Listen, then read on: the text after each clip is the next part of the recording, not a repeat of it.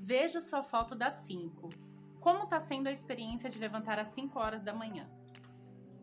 Ah, obrigado por isso. Está sendo um massacre mental e físico.